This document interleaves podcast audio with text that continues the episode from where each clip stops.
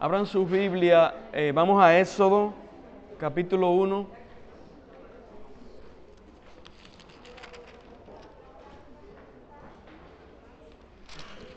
Hoy vamos a estar viendo el capítulo 1 completo y el capítulo 2.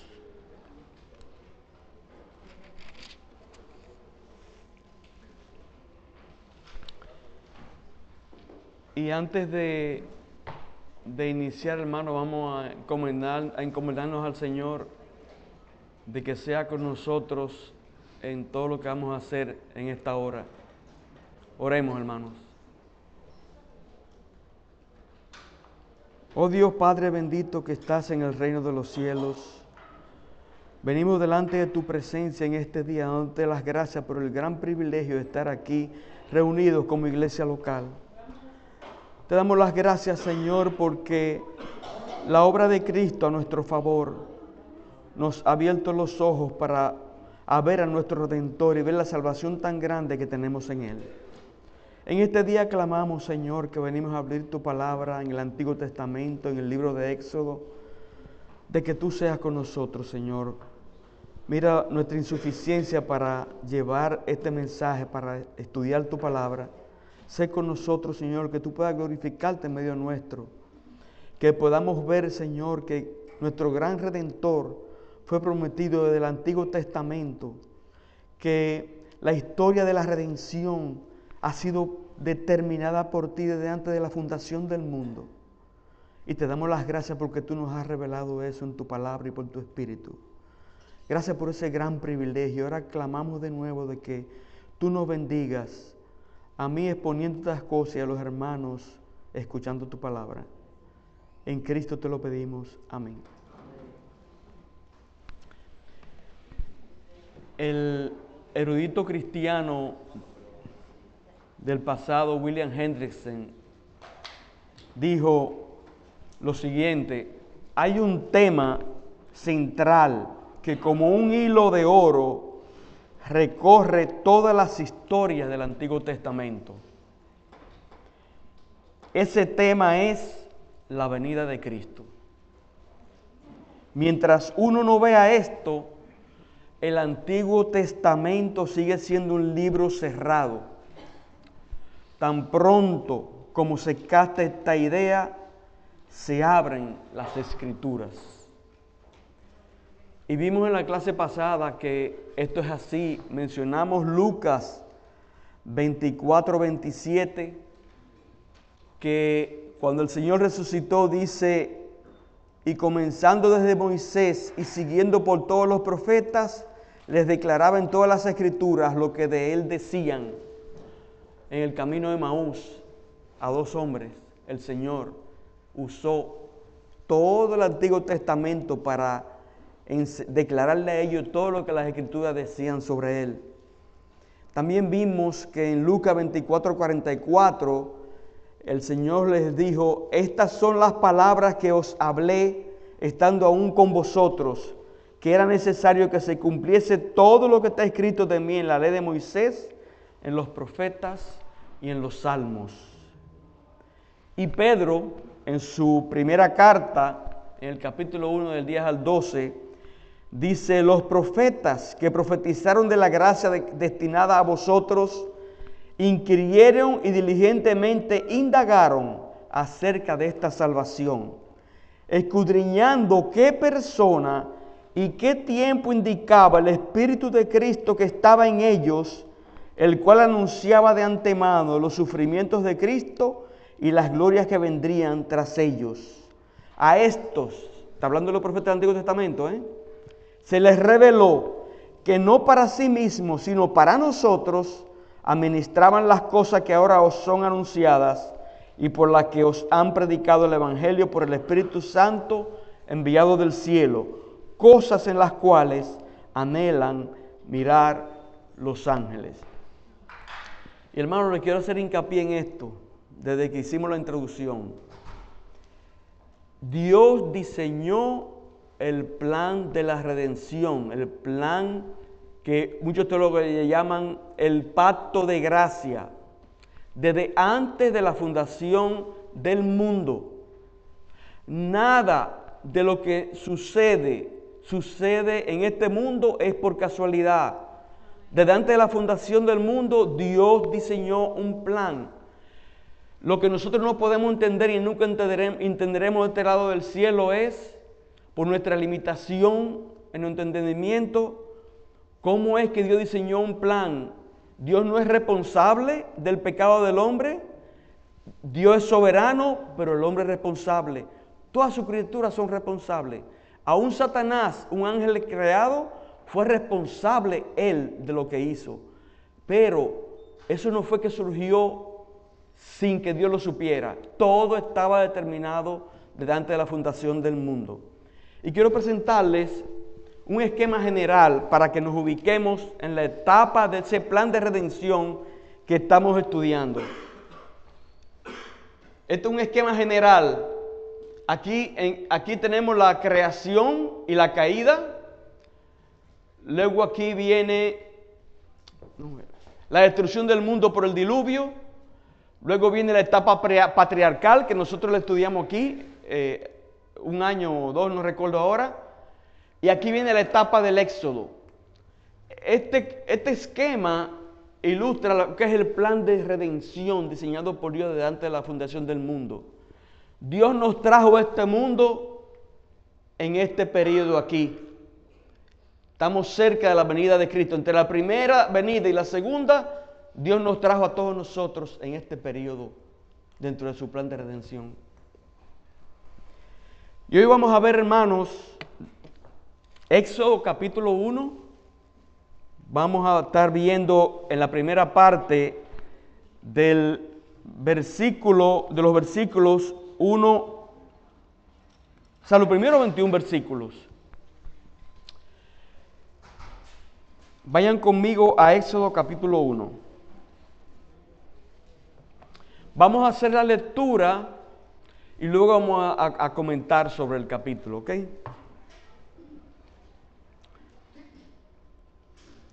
Estos son los nombres de los hijos de Israel que entraron en Egipto con Jacob. Cada uno entró con su familia. Rubén, Simeón, Leví, Judá, Isaacar, Zabulón, Benjamín, Dan, Nestalí, Gad y Aser. Fíjense un que no se menciona quién ahí.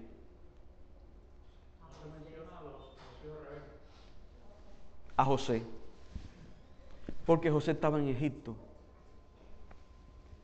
Versículo 5. Todas las personas que le nacieron de a Jacob fueron 70 y José estaba en Egipto.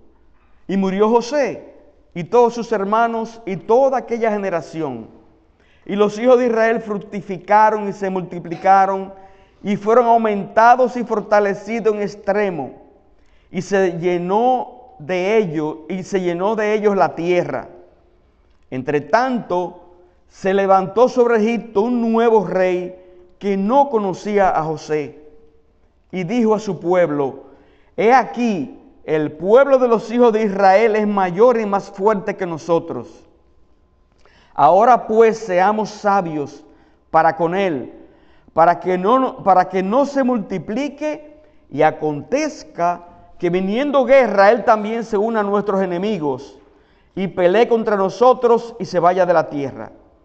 Entonces pusieron sobre ellos comisarios de tributos que los molestasen con sus cargas y edificaron para Faraón las ciudades de almacenaje Pitón y Rancés. Pero cuando más los oprimían, tanto más se multiplicaban y crecían, de manera que los egipcios temían a los hijos de Israel. Y los egipcios hicieron servir a los hijos de Israel con dureza y amargaron su vida con dura servidumbre en hacer barro y ladrillo y en toda labor del campo y en todo su servicio al cual los obligaban con rigor. Y habló el rey de Egipto a las parteras de las hebreas, una de las cuales se llamaba Cifra y otra Fua, y les dijo, cuando asistáis a las hebreas en sus partos y veáis el sexo, si es hijo, matadlo, y si es hija, entonces viva. Pero las parteras temieron a Dios y no hicieron como les mandó el rey de Egipto, sino que preservaron la vida a los niños. Y el rey de Egipto hizo llamar a las parteras y les dijo, ¿por qué habéis hecho esto? ¿Qué habéis preservado, que habéis preservado la vida de los niños? Y las parteras respondieron a Faraón, porque las mujeres hebreas no son como las egipcias, pues son robustas y dan a luz antes que la partera venga a ellas. Y Dios hizo bien a las parteras, y el pueblo se multiplicó y se fortaleció en gran manera. Y por haber las parteras temido a Dios, Él prosperó sus familias. Entonces Faraón mandó a todo su pueblo diciendo, echad al río a todo hijo que nazca y a toda hija preservad la vida. Hermanos, una pregunta. ¿Ustedes recuerdan a quién le dijo Dios sobre la esclavitud de su pueblo? ¿Y cuántos años iban a durar esclavos? Abraham. Génesis, vayan conmigo a Génesis capítulo 15. Vamos a leer desde el versículo 12, vamos a leer del 12 al 16. Génesis 15, 2 al 16.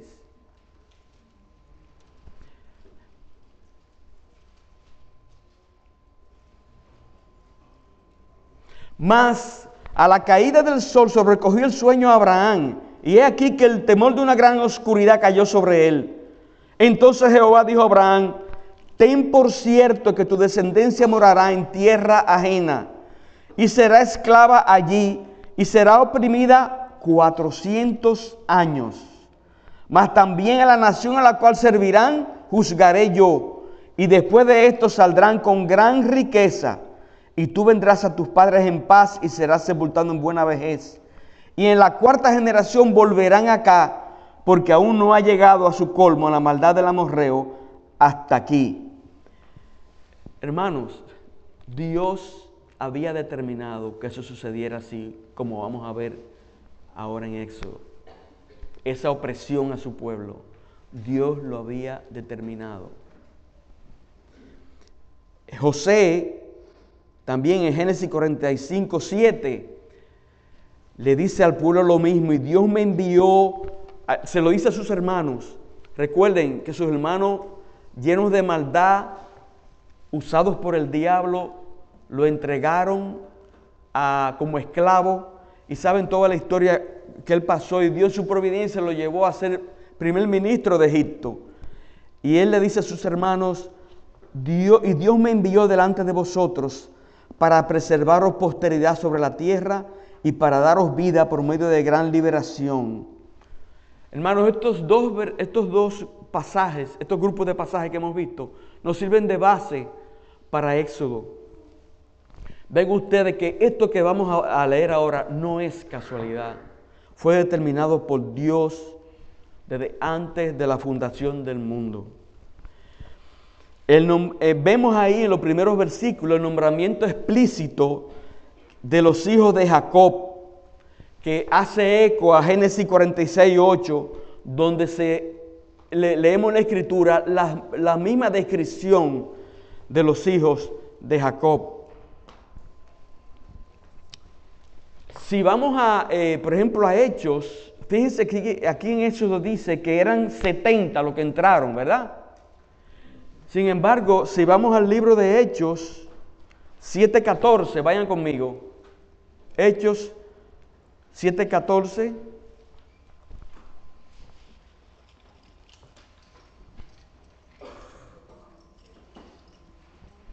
¿Alguien que lo lea? ¿Qué dice? Hechos 7.14.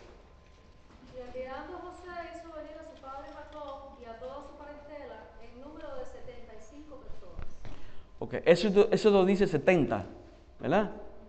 ¿Quién sabe la respuesta de eso? No nos compliquemos, hermano. Miren, se dice a veces que aquí, por ejemplo, se nos dice que ese, en hechos se nos dice que son 75. La diferencia de las, de las personas que se cuentan, hermano, es debido a que la Septuaginta, que es la traducción griega del Antiguo Testamento, añade cinco de, los posteriores descendientes varones de José a la lista. que da 75. Ese es el asunto. Y ya. Se lo digo porque le puede aparecer esta gente quisquillosa criticando la escritura. Mira que hay una contradicción, se equivocó la Biblia. No, no hay ninguna contradicción, ninguna equivocación. Eso es todo.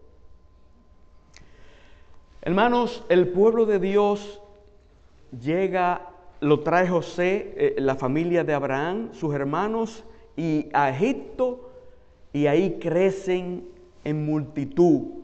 Vivían sumamente cómodos. Estaba, en esa época estaba Egipto gobernado por el imperio Ixo.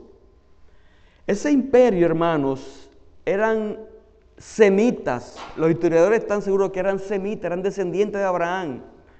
O sea que no eran egipcios, eran del área de Mesopotamia. Eran también pastores como los judíos. Y eso era lo que Dios en su providencia permitió que estuviesen gobernando cuando José llegó a Egipto y llegó a ser primer ministro. De hecho, es curioso ver cuando leemos la historia de José que cómo el rey trataba a José. Era algo que es como si Dios, realmente Dios estaba detrás de, ese, rey. Porque puso a José y, al pueblo y a los hijos de Abraham en posiciones que realmente cuando uno lo ve dice, esto es un asunto de Dios. La soberanía de Dios actuando a favor de su pueblo dentro del plan redención, de, redención. Por un tiempo todo estuvo muy bien. Ellos estaban, recuerden, en la región de Gosén. Todo estaba perfecto para el pueblo. Creció en número. Vivían una vida, cuando estaban los hizo gobernando, también, también, también, hermanos, que se fueron acomodando y amando esa vida pero ¿qué sucede? Que en la soberanía de Dios, un espíritu nacionalista se levanta en Egipto y se, y se reafirma la, la dinastía 18 egipcia y empiezan a gobernar y sacan a los Ixos de Egipto.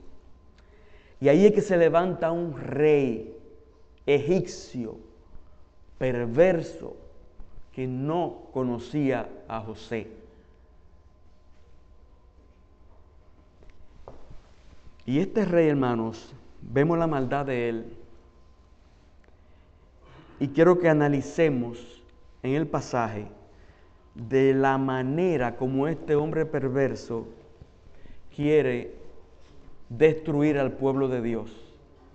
No perdamos de vista que en la caída Dios pronostica la lucha entre los hijos del diablo y los hijos de Dios. Este rey es un hijo del diablo y está siendo utilizado por el diablo para tratar de bloquear el plan de redención de Dios. Vemos en primer lugar, miren la, miren la estrategia de este hombre, hermanos. Él hace un plan para que los judíos, los israelitas, no aumenten la población al ritmo que estaban aumentando. Tuvo temor de que el pueblo, al crecer tanto y viniesen enemigos, se unieran, como estaban siendo esclavizados, se unieran a los enemigos en contra de ellos. Y hace un plan que lo podemos dividir en tres partes. Lo primero es que pone, versículo 11, puso sobre ellos superintendentes, superintenden, comisarios de tributos. Dice la Biblia aquí que lo molestasen con sus cargas, que los oprimieran, que le hicieran la vida imposible.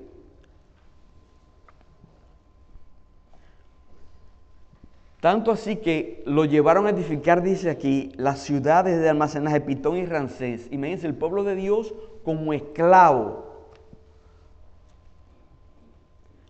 Pero ¿qué pasó? Dice la escritura aquí, pero versículo 12, pero cuanto más los oprimían, siguiendo las instrucciones del rey, tanto más se multiplicaban y crecían, de manera que los egipcios temían a los hijos de Israel. Y dice el versículo 3, y los egipcios hicieron servir a los hijos de Israel con dureza y amargaron su vida con dura servidumbre en hacer barro y ladrillo y en toda la labor del campo. Pero eso no impidió que siguieran creciendo. La segunda estrategia del rey, versículo 12, perdón, 3, 15. Entonces, habló el rey a las parteras hebreas. Versículo 15. Y habló el rey de Egipto a las parteras de las hebreas, una de las cuales se llamaba Cifra y otra Fua, y les dijo, cuando asistáis a las hebreas en su parto y veáis el sexo, matadlo. Pero ¿qué pasa, hermano? Tampoco falló la estrategia del rey ahí. ¿Por qué? Porque estas mujeres eran temerosas de Dios.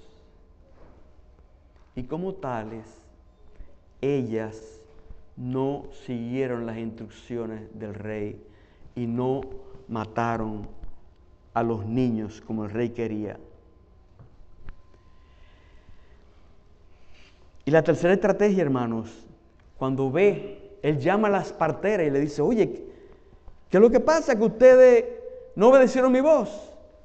Y las parteras le dicen una mentirita y le dicen que es porque las hebreas son mujeres fuertes, robustas y dan a luz antes de que ellas vengan a ellas. Y Dios bendice a estas mujeres por su fidelidad a Él, al no obedecer al rey. Pero el rey continúa, tercer plan. Ya en el versículo 22 dice, entonces Faraón mandó a todo, ahora a todo el pueblo, echad al río a todo hijo que nazca y a toda hija preservar la vida. Ya no fue a las parteras, no, ahora es a todo el pueblo. Y aún eso le falló, porque hasta la, hija, la hija de él, vamos a ver más adelante, cogió a un niño hebreo, a Moisés, para criarlo. O sea que aún eso le falló. Tres estrategias, las tres fallidas.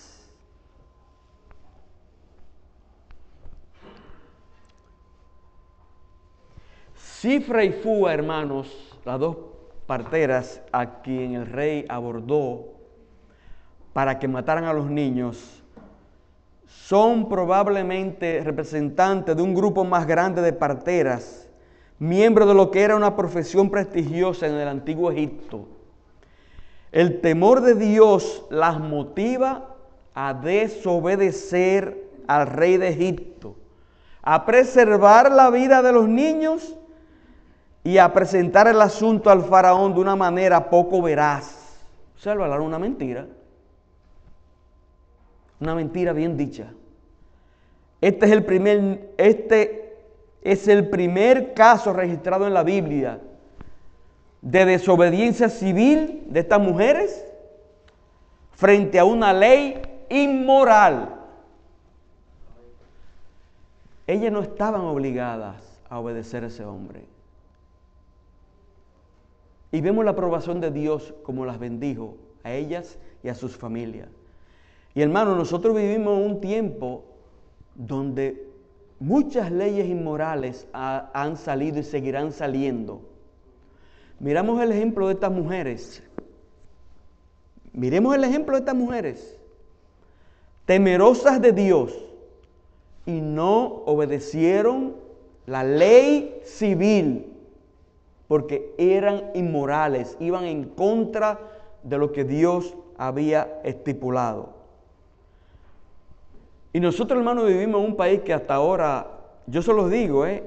estamos bien ahora, pero aquí viene una generación ahí atrás que cuando que van a subir al poder a todos los niveles, a nivel de, Senado, diputado, en los gobiernos locales, que van a seguir tirando leyes inmorales. Y nosotros tenemos un reto por delante. No sé si yo lo veré, pero los, que estén aquí más jóvenes quizás lo, pueda que lo vean. Creo que lo van a ver. y van a vivir esa tensión como cristianos.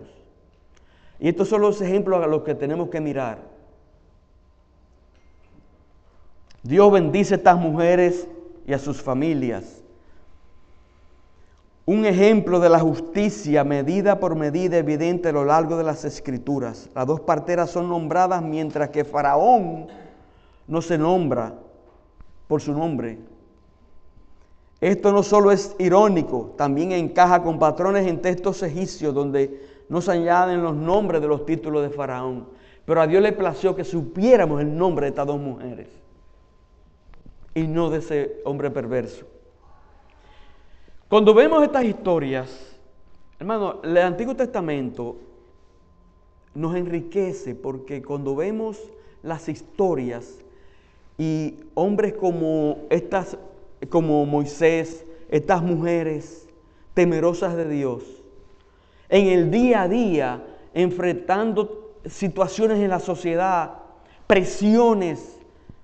Es lo que nosotros estamos viviendo también en la época en que vivimos. Y nos deben servir de ejemplo a nosotros para seguir sus pasos y cómo enfrentaban eh, estas personas las tensiones.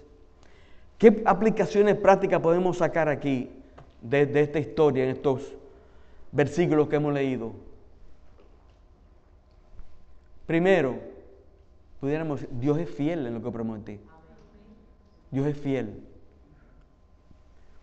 El pueblo estaba sufriendo, pero Dios lo había determinado así. Era parte del plan de Dios, porque todo apunta que a la venida del Mesías. Segunda aplicación, Dios soberano, en su soberanía determinó el sufrimiento de los determina el sufrimiento de los elegidos en este mundo con el propósito de purificarnos. Hermanos, aunque la Biblia no lo dice, pero los judíos estaban muy cómodos antes de entrar en esclavitud, pero muy cómodos. Y no es que Dios sea un masoquista, de que se agraden, no, no, no, pero Dios sí sabe cómo nos trata. Y las aflicciones a nuestras vidas como elegidos de Dios es para purificarnos. Y la escritura nos los enseña. La realidad del pecado remanente en nuestras vidas presenta una situación que cuando mientras más cómodos estamos, mientras menos problemas tenemos en este mundo, tenemos una tendencia a orar menos, a buscar menos a Dios. Es increíble. ¿Tú no has visto cómo el corazón es tan engañoso? Y Dios sabe cómo trabaja con cada uno de nosotros. Dios sabe. Y lo determinó de la fundación del mundo. Pero Dios sabe. Dios sabe a quién le da riquezas, a quién no le da riquezas. Y por qué se la da y por qué no se la da. Dios sabe que nos permite pasar a unos una cosa, a otros otra. Dios sabe por qué a ciertas personas, eh, elegidos de Dios, le permite sufrir más que a otros. Dios sabe. Y debemos descansar en eso, hermano, porque eso, nada de eso es casualidad. Dios ha determinado y está en control. Dios también permite, hermanos, que los hijos del diablo tengan dominio y poder en este mundo, como lo vemos aquí. Era un imperio, el imperio egipcio era imperio hijos del diablo. Tenían el poder y Dios permitió que tuviesen poder sobre su pueblo. Como lo permite también, hermano, en estos días. Nosotros estamos bajo autoridad de gobiernos corruptos, de presidentes corruptos que, que siguen la voluntad del diablo. Así es que Dios lo ha determinado. Fíjense, también lo aplica, hermano, es para que, para que veamos, o sea, cómo sacar provecho de, unas historias en, en el Antiguo Testamento. Eso está ahí, yo no estoy inventando nada. Dios nos cuida, hermanos, y el diablo y sus huestes nos tocan solos si Él lo permite. Permitió que a Job, permitió a Pablo, Recuerden que Pablo tenía un aguijón y le había pedido a Dios que se lo quitara. Y el Señor le dijo, bástate mi gracia, Con eso es suficiente para ti. Y Pablo lo entendió. Pablo lo entendió.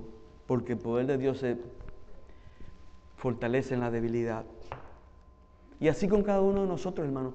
El diablo no nos puede tocar si Dios no lo permite. Y si Dios lo permite, va a ser para nuestro bien.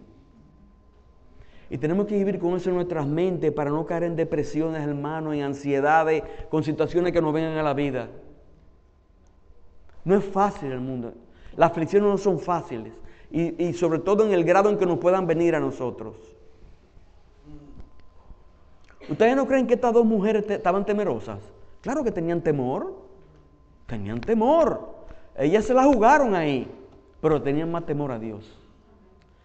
Y, y, aunque no lo dice la escritura, pero tengan la seguridad, hermano, que estaban dispuestas a morir por no seguir los mandatos del rey. Y vemos también aquí, hermano, que el ser temeroso de Dios tiene implicaciones en la vida práctica. Hermano, el que teme a Dios, las obras de Dios hace. El que no teme a Dios, las obras del diablo es las que hace. Estas mujeres reaccionaron así porque tenían temor de Dios. Eran mujeres que en su vida práctica en el día a día, respiraban a Dios por todas partes.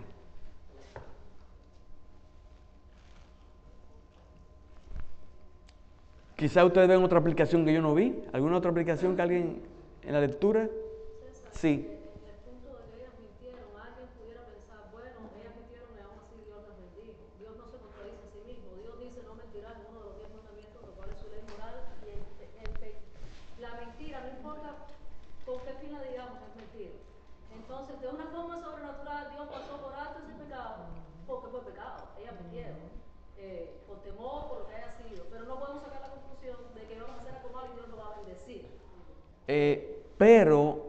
quiero que, que vayamos al contexto.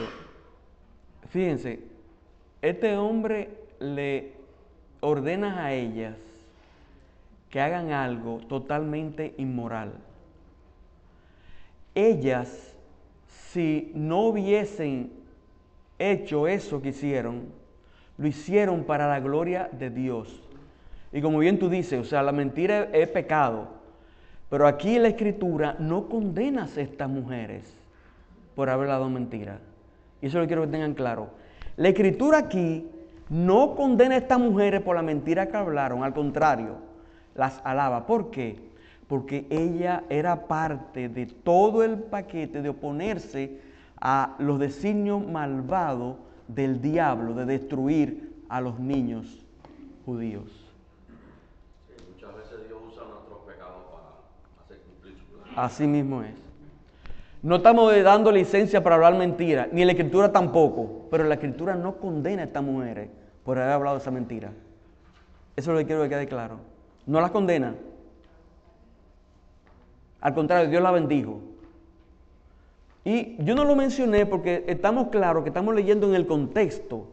Y Dios la bendijo a estas mujeres por lo que hicieron. En ningún momento las condena. Ahora, hablar mentira es un pecado, claro que es un pecado, claro la escritura.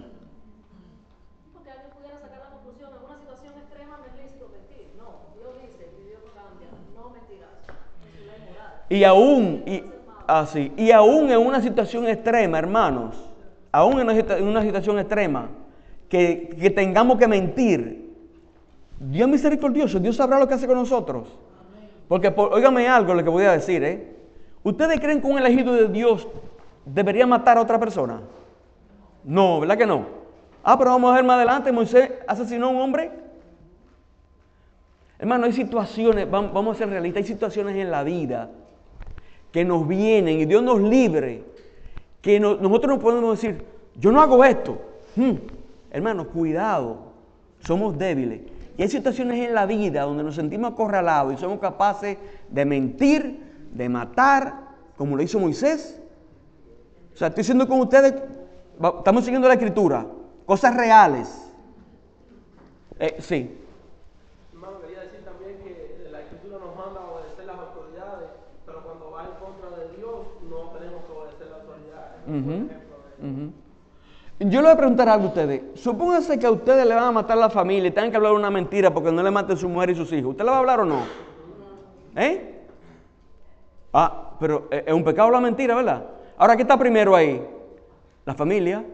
Y ahí se ve el ejemplo, como usted decía, que es, civil, era una ley civil que el, hombre, el rey estaba eh, mandando y ellas decidieron no obedecer esta ley por, por preservar la vida. Ujú. Se ve claro ahí. Así es. Yo interpreto aquí, eh, Nacho, que, que hubiera sido mucho mejor que ella no mintiera. Y no, que, no está diciendo la escritura que ellas fueron alabadas por mentir, sino más bien porque no obedecieron al, al, al mandato maligno. Porque también a Dios. Ellas- Ellas fueron premiadas por, por no aceptar esa maldad. Pero no, no está diciendo ahí para nada que ellas fueron premiadas por mentir. Hubiera sido, yo pienso, más espléndido todavía. Ellos hubieran dicho, no, nosotros no nos vamos a, como hicieron esa vez pensar que tenemos, hubiera sido más espléndido. Pero inclusive no tenemos seguridad de que esa mujer no te pagaron en el infierno ahora por lo que hizo. No, no, al contrario. Hermano, ¿tú sabes que nos muestra la escritura aquí? Que somos débiles de carne y hueso. Somos débiles de carne y hueso. Y estas mujeres tuvieron temor del rey. Y para, para evitar que le cortaran la cabeza, no lo dice la escritura, pero lo que uno puede deducir, sencillamente le esa mentira. Pero Dios la premió no por la mentira, sino porque eran temerosas de Él. Y Dios en nuestras faltas, hermanos, en nuestras faltas que nos hemos acorralado en situaciones que escapan a nuestro control, podemos hacer cualquier cosa, no nos perdamos. No nos perdamos. Seamos realistas. No, yo no hablo mentira. Eh, mira, hermano. Eh, sí, hermana, ya. Perdón, eh, yo en mi análisis personal, eso es personal, yo prefiero pensar que eran mujeres fieles a Dios, obedientes a Dios, por eso no podían cumplir la orden, pero que si fueron, como eran así, ellas se arrepintieron delante de Dios de haber dicho esa mentira que dijeron. Supuestamente, cuando uno hace, un creyente hace algo mal, es que está, sabe, se da cuenta que está mal delante de Dios, en cualquier situación, uno se arrepiente, eso es lo lógico, lo normal. Eran mujeres fieles, mujeres... Yo prefiero pensar que ellas se arrepintieron, Dios no perdonó. Bueno, re- realmente, miren, hermano, eso la escritura no lo dice eso, ¿ok? Está claro. Pero el punto, el punto que estamos viendo aquí era que eran mujeres temerosas de Dios. No podemos darle mucha vuelta. Eran mujeres temerosas de Dios. Temerosas de Dios. Y ellas hicieron, lo que hicieron, lo hicieron para proteger, darle la gloria a Dios y proteger a estos niños. Eh, sí.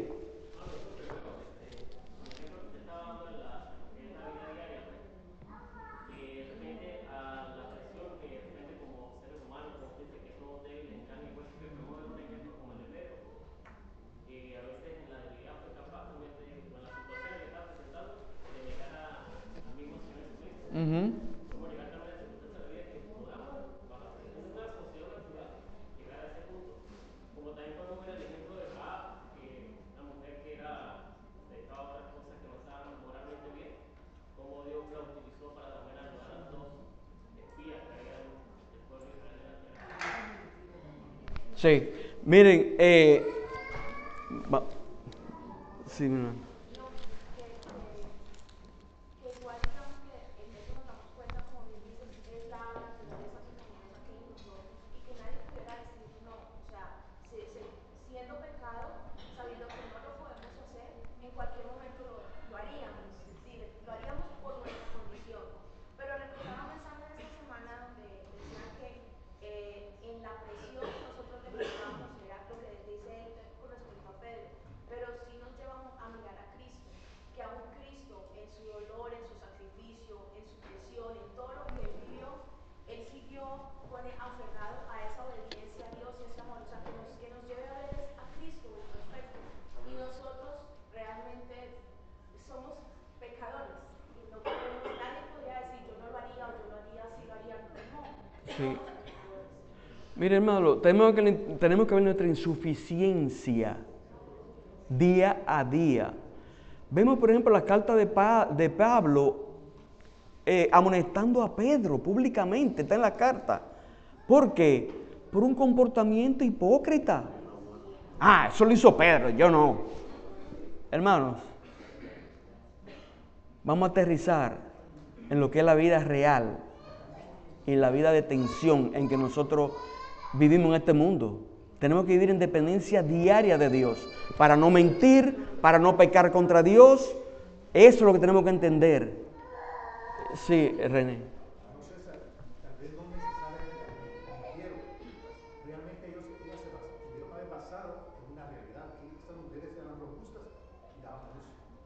No fue nada. Ellas estaban, el mandato era matarlos.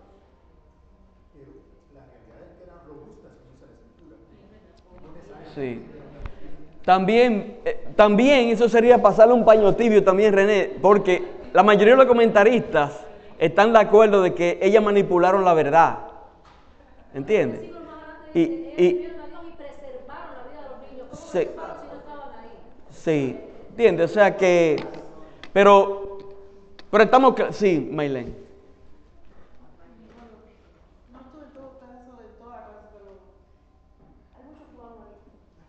Perdón, habla un poco más. Hay muchos cubanos ahí. Sería un horror si alguien aquí se para a decir que ninguno de los cubanos que hemos llegado a este lugar nunca compramos un pedazo de carne.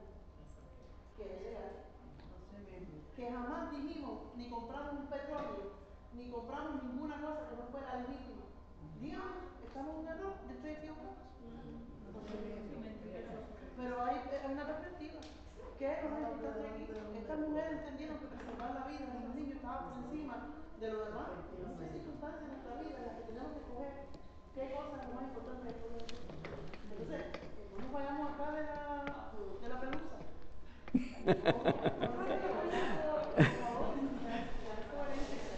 Así mismo. La vida está por encima, pero además hay que tener, eh, hay que tener eh, a veces la balanza correcta. Yo, Por ejemplo, pues, vamos a pensar cuántas, cuántas personas que salvaron a niños judíos cuando este niño tuvieron que hacer cosas, esconderlos, meterlos en lugares, mentir, disfrazarse. Por favor, caballero, hay que tener en perspectiva qué es lo más importante y eso no nos vayamos a quedar en la pelusa. Y eso es la realidad de la vida. Muchas veces en nuestras circunstancias, cualquiera que sea, nosotros tenemos que escoger qué es lo más importante aquí. A veces desobedecer cívicamente, ojalá que no nos toque. Pero a mí me ha tocado una pila de veces. Y yo le decía a una hermana en estos días, tuve que, creo que fue con José, que le decía, yo tuve que ahogar mi conciencia cuando tuve que comprar carne de res, cuando pensé que mi hija se moría porque no tenía carne que darle. Y, y estoy diciendo lo, la mejor parte de la historia, no digo, no digo otra cosa. Nosotros tenemos que vivir con una base. Así es. Miren, eh, hermano, no hemos cogido mucho tiempo. Marta, la última, porque después yo no tenga problema contigo, pero... No, eh, yo quería comentar eh, el texto número 12, donde dice, pero cuanto más lo oprimían, más se multiplicaba y más se extendía, de manera que los egipcios llegaron a temer a los hijos de Israel. Yo veo aquí, o sea, cómo la mano de Dios eh, obraba, que mientras más l- lo estaban oprimiendo, más trabajo, que tú me estaba, era cansado de tanto trabajo y trabajo y trabajo. Sin embargo, más se multiplicaban. Entonces, cuando el Señor nos permite pasar por pruebas, Él nos va a dar la fuerza y la fortaleza para pasar por ellas. Diremos, bueno, pero ¿y cómo? Jamás yo voy a tener la fuerza si Dios me permite pasar por una cosa así. Óyeme, si Dios te deja pasar por una prueba, tenemos que tener por seguro que Él nos dará la fuerza para sobrellevar la prueba, como lo hizo, como ese ejemplo de, de los egipcios con el pueblo. Vamos ahora a la segunda parte de, de nuestro estudio de hoy, que es Éxodo 2, vamos a ver del 1 al 25. Y aquí en los versículos 1 al 5 se nos habla del nacimiento de Moisés. Leamos. Un varón de la familia de Leví fue y tomó por mujer a una hija de Leví, la que concibió y dio a luz a un hijo. Y viéndole que era hermoso, le tuvo escondido tres meses. Pero no pudiendo ocultarle más tiempo, tomó una arquilla de juncos y la calafateó con asfalto y brea y colocó en ella al niño y lo puso en un carizal a la orilla del río. Y una hermana suya se puso a lo lejos para ver lo que le acontecería. Y la hija de Faraón descendió a lavarse al río, y paseándose sus doncellas por la ribera del río, vio ella la arquilla en el carrizal y envió una criada suya a que la tomase. Versículos 6 al 10, Moisés en la casa de Faraón. Y cuando la abrió, vio al niño, y aquí que el niño lloraba, y teniendo compasión de él, dijo, de los niños de los hebreos es este. Entonces su hermana dijo a la hija de Faraón, esta hermana es María, que la vamos a ver más adelante, la hermana de Moisés. Iré a llamarte una nodriza de las hebreas para que te críe este niño. Y la hija de Faraón respondió, ve. Entonces fue la doncella y llamó a la madre del niño, a la cual dijo la hija de Faraón, lleva este, a este niño y críamelo, y yo te lo pagaré. Y la mujer tomó al niño y lo crió. Y cuando el niño creció, ella lo trajo a la hija de Faraón, la cual lo prohijó y le puso por nombre Moisés, diciendo, porque de las aguas lo saqué. Hermano, vemos aquí el fracaso del faraón. Él mandó a todo el pueblo que mataran a los niños. Y la primera que desobedece es la hija. Hermano, eso es la soberanía de Dios. La primera que desobedece es la hija de Faraón.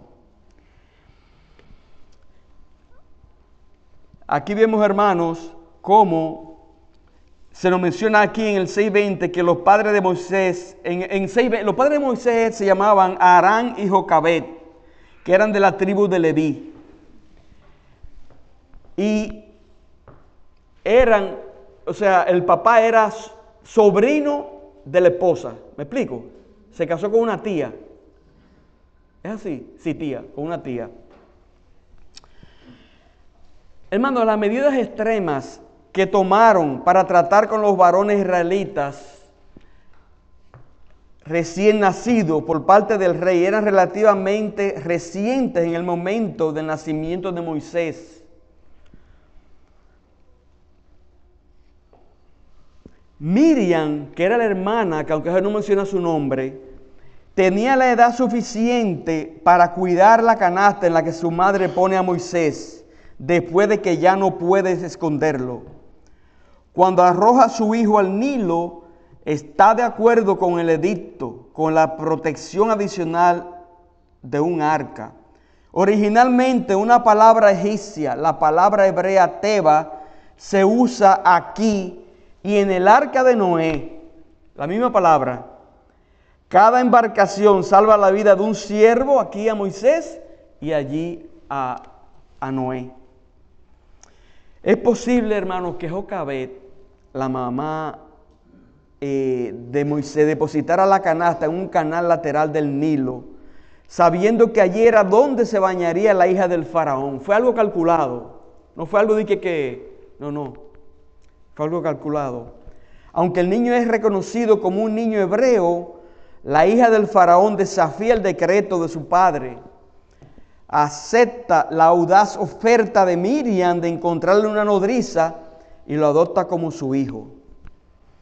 Hay evidencia, hermano, en la historia egipcia de la dinastía 18, que fue la que gobernó en esa época, de que ellos traían príncipes de fuera, de otras naciones, a ser entrenados en la corte de Faraón.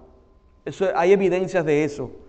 Sin embargo, en el contexto de la política oficial hacia los israelitas, estas acciones son extraordinarias, porque era, era un hebreo, era de los esclavos, pero eh, eh, Faraón al final lo aceptó de parte de su hija. El nombre que la hija de, de, Faraón le da a Moisés tiene connotaciones tanto hebreas como egipcias. Moshe es un participio hebreo que sugiere que fue sacado del agua y también que sacó al pueblo de Egipto. En egipcio significa hijo y está relacionado con varios nombres de la dinastía 18. Mientras su madre lo amantaba, Moisés desarrolla un fuerte y profundo sentido de su identidad como hebreo. En la corte de Faraón, Moisés fue instruido en toda la sabiduría de los egipcios y era poderoso en palabra y obra. Y hermano, su madre es la responsable de esa identidad que él tenía con el pueblo hebreo, de esa identidad que él tenía con el pueblo de Dios y de esa dependencia que tenía del Dios de Abraham, de Jacob y de Isaac. Su madre.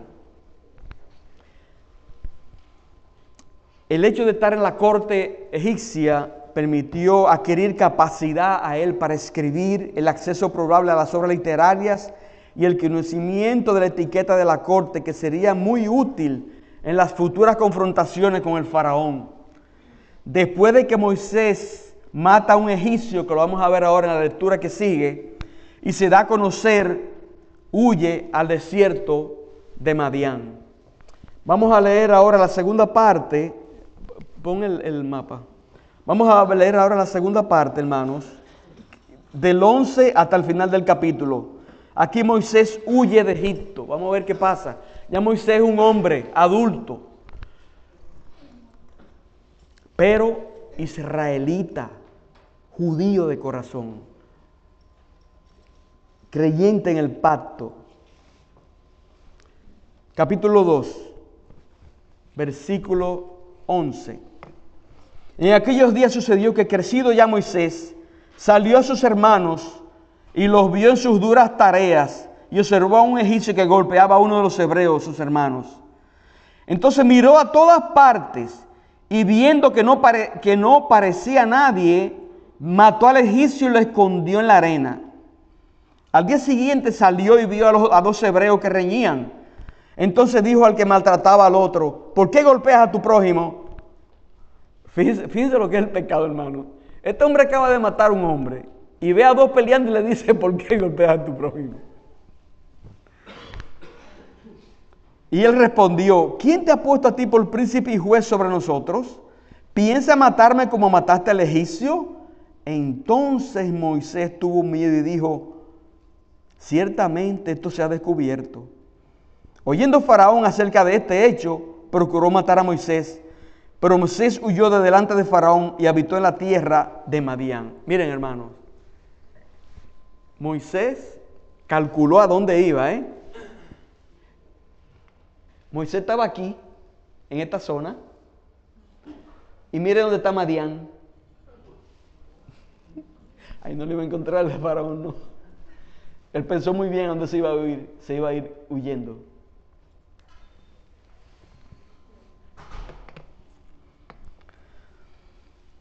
Y estando sentado, versículo 16. Y estando sentado junto al pozo, siete hijas que tenía el sacerdote de Madián vinieron a sacar agua para llenar las pilas y dar de beber a las ovejas de su padre.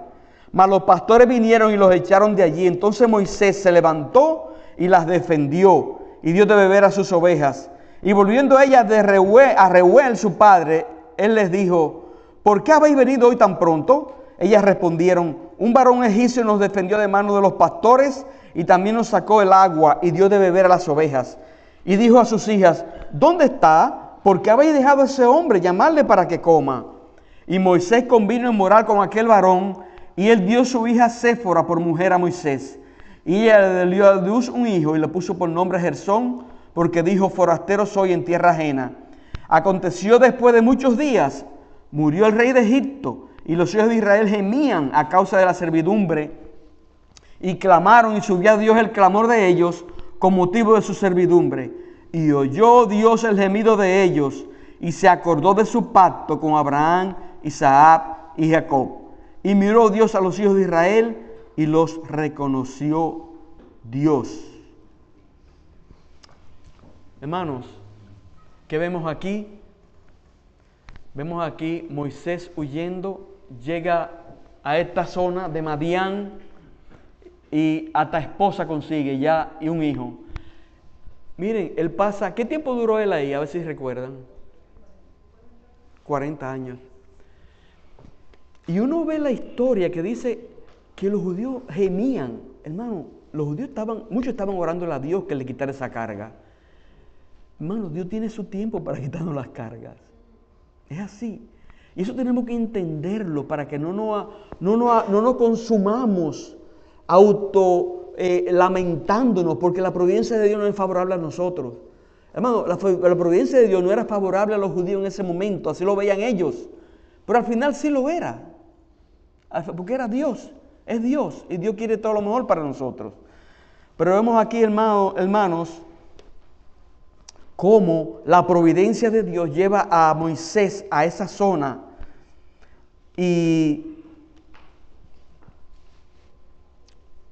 empieza aquí, hermano, aquí Moisés, en este periodo de tiempo que dura, que lo vamos a ver más adelante, Dios lo va preparando, lo va preparando para el trabajo que va a tener de sacar al pueblo de Egipcio y llevarlos al desierto.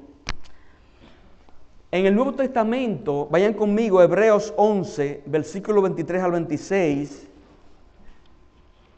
Hebreos 11.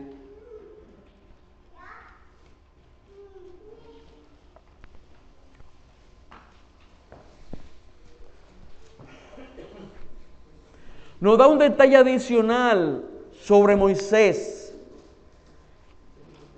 Dice 11, 23 al 26. Por la fe, Moisés cuando nació fue escondido por sus padres por tres meses porque le vieron niño hermoso y no temieron el decreto del rey.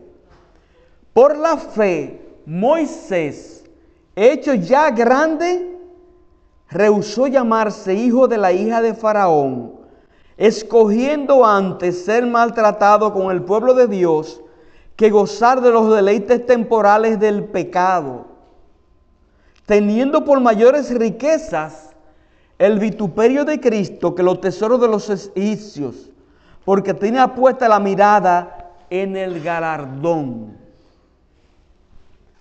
Que Moisés tuvo por mayores riquezas el vituperio de Cristo que los tesoros egipcios, porque tenía puesta la mirada en el galardón.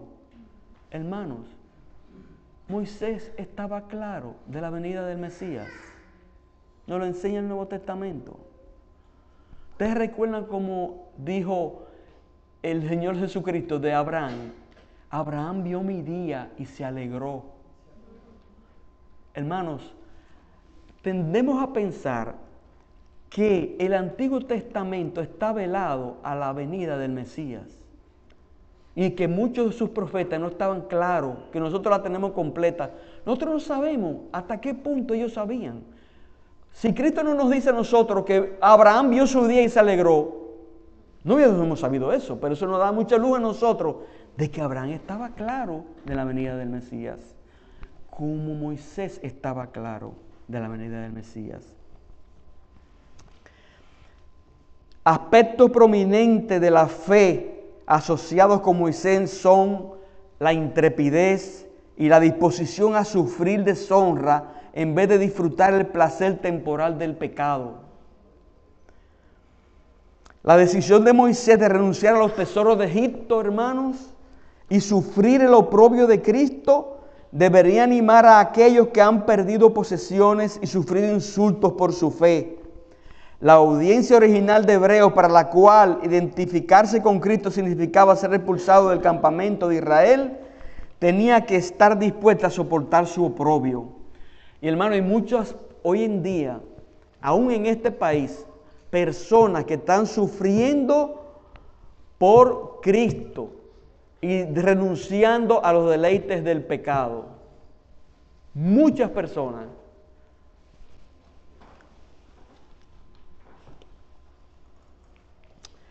De esto, hermano, aprendemos primero que el verdadero carácter de la fe nos conduce a poner siempre al Señor ante nuestros ojos.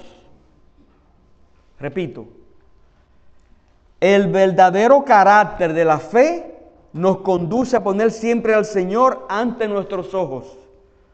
Segundo, que la fe contempla cosas más elevadas y escondidas en Dios que lo que nuestros sentidos pueden percibir. Y así lo vio Moisés, hermano. ¿eh? Tercero, que solo una visión de Dios es suficiente para fortalecer nuestra debilidad, para que tengamos la firmeza de la roca y podamos resistir los ataques de Satanás. Por esto sabemos que mientras más débiles seamos y menos resueltos estemos, menos fe tendremos.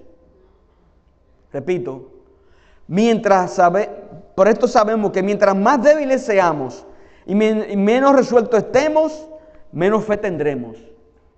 Es curioso que en el Apocalipsis en la lista de los que van a ir al infierno se mencionan los cobardes, los mentirosos, ¿eh? Pero los cobardes, hermano, Dios no nos mandó a ser cobardes. Moisés es un ejemplo de un hombre que no fue cobarde. Y lo vamos a ver en las historias que, que se adelantan, que vamos a ver más adelante. Dios no nos manda a ser cobardes. Dios nos manda a nosotros puesto los ojos en Él, a ir hacia adelante, confiados en que Él nos va a dar la victoria. Y si perdemos la vida en el camino, como lo han perdido muchos hombres y mártires, que sea su voluntad. Pero hermanos, no nos tenemos que ser resueltos en nuestra fe. Tenemos que mirar a nuestro Señor Jesucristo, que delante de la fundación del mundo nos predestinó para esta salvación tan grande, a seguir hacia adelante, porque esa es nuestra responsabilidad. Tenemos una lucha muerta contra el pecado contra el diablo y contra el mundo, a muerte hasta que nos muramos. Tenemos que cuidar nuestra salvación con temor y temblor. Y aquí en estos, dos, en estos dos capítulos que hemos visto, hermano, hemos visto a gente como nosotros, débiles, gente como nosotros, que creían en el Dios de la promesa y que cometieron errores, cometieron pecados como lo cometemos nosotros.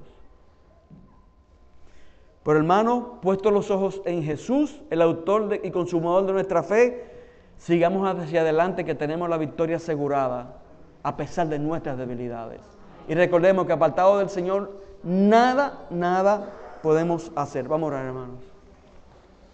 Padre, gracias te damos por tu palabra, gracias por estas historias, Señor, gracias porque tú has dejado esto escrito para nosotros, para nuestra enseñanza, para nuestra instrucción, para que podamos ver la vida como tú la ves, Señor.